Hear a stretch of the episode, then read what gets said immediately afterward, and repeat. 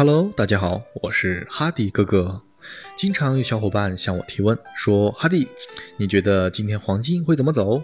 黄金基本面要如何看呢？”等等，好多黄金的问题。看来黄金斗士的人气还是蛮高涨的。虽然我没有像这些小伙伴们一样那么专注于交易黄金，但我也愿意分享分享我这个布衣草民的一些认识与观点，希望能对黄金斗士们能有些许的帮助。一般来说，全球视野会聚焦在这三个地方：一最有钱，二最有势，三最危险。这些又都会由媒体、网络来扩散和放大，所以越有争论，关注度就会越升温。焦点的背后都有着不同阵营的各自算计。一切事件的发生、成长都伴随着利益与权力的纷争。假设，如果你听到了英国的苏格兰要独立，要从英国独立出来，还为此进行了大游行，甚至演变成了动乱，导致社会动荡，并且持续了很久还没有结束。当地政府陷入了混乱，你会如何看待英镑呢？那使用英镑生活的人，那些切身利益者，尤其是政府、商人、有钱人，他们又会如何看待呢？如果你在做交易，你会看空它的货币，还是看多呢？如果你做空了英镑，你是不是会希望它一直跌下去就好了？甚至只是单纯的期盼再来点什么坏消息助推一下，让它跌得更快一点，这样你也就能赚得更多一点了，对吗？如果你所期望的看到了新的利空消息，那我相信你是不是还会不断的加仓，对吗？当你看着新闻事件在往你期盼的方向不断的发展。可这段时间价格就是只是在震荡，那这是为什么呢？是新闻说错了吗？还是做多的人有他们的想法？还是别的什么原因呢？如果行情最后不但没有跌，还朝着你不能理解的方向发展，你会怎么样？你是斩仓，让你的资金变成助推多头的新营养，还是扛着变成一具没有保障还要支付管理费的冻尸，等待复活呢？这市场里的人有这么多，你可能会扛，那别人不一定会不会去做墙头草吗？从队友变成对头，行情的涨跌，很形象的说，就是拔河和墙倒众人推的过程。国际舆论就更像是一场辩论赛，既要争夺和拉拢场外的立场，又要削弱场内对手的信念和瓦解他们的立场。而一件件不断出现的事件，就是震人心魄的战鼓，每一声都让队友振奋到发狂，也会让对手听得胆战心慌。你要说背后没有指挥者，那事件的发展就不会变得很有影响，也不会有让局外人能够看清的立场。如果事件的发展很迅速，那绝对是有指挥者早已精心设计过了的过程。有指挥就会有明确的立场，有立场就会有多空的选项。我们分析研究的是什么？就是下注你看好哪支队伍，观察他们是否具有获胜的能量与气场。那我们所做的黄金，它的战场又在哪里呢？黄金是世上公认的流通货币。那储蓄它的地方就是世界的价值银行。什么时候毫无顾忌的愿意把钱取出来花掉，就是做空黄金的时候。什么时候因为担忧而更愿意存起来的时候，那也就是做多黄金的时候。如果大家都在花钱投资买买买，我相信你也会跟着做，反之也一样。在我们做交易的世界里。欧洲就好比是一家拥有二十七个店铺的商场，各有各的特色。那亚洲呢，就相当于一家三元店、杂货店，样样都有，有好有坏。而美洲就相当于一家连锁的奢侈品店，精致优越。那中东呢，就好像是饮料店，它有着最畅销的那种黑色的肥宅快乐水。不管是商场、三元店还是奢侈品店的生意，只要变好了，快乐水的销量就会跟着多一点。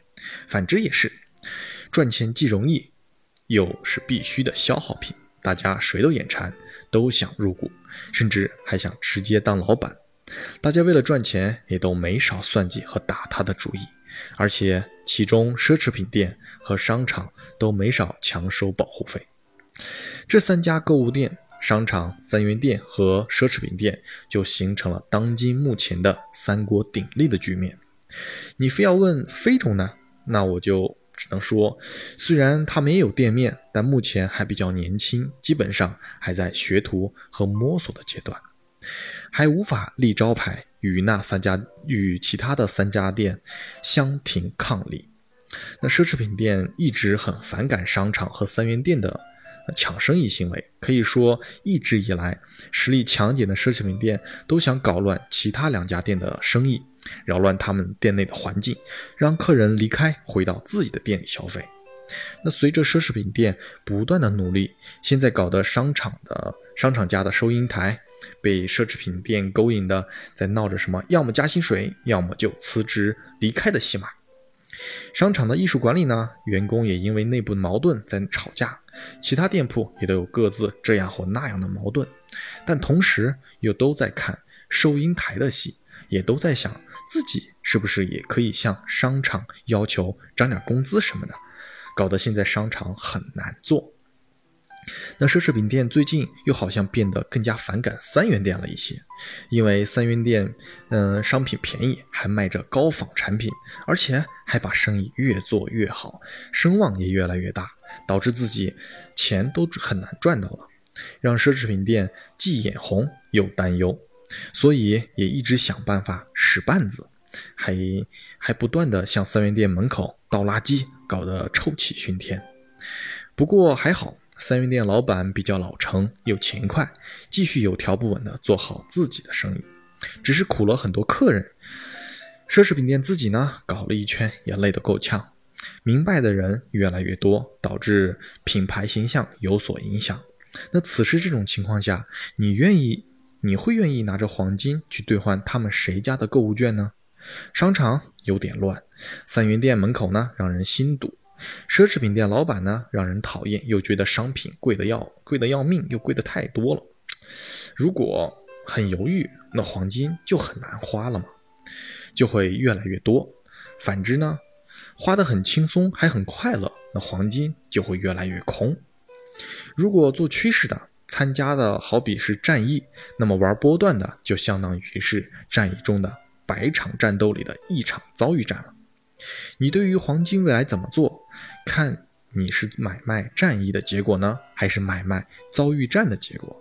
如果是遭遇战，就多关注突发新闻和多提防预判未来可能会出现的事。总归我想说的就是，学会理解的去看待变化，就会有新的发现。没有人说，也没有人谁能决定什么事情必须要怎样做。还有，不要把事情看得有多难，那样只会限制住自己。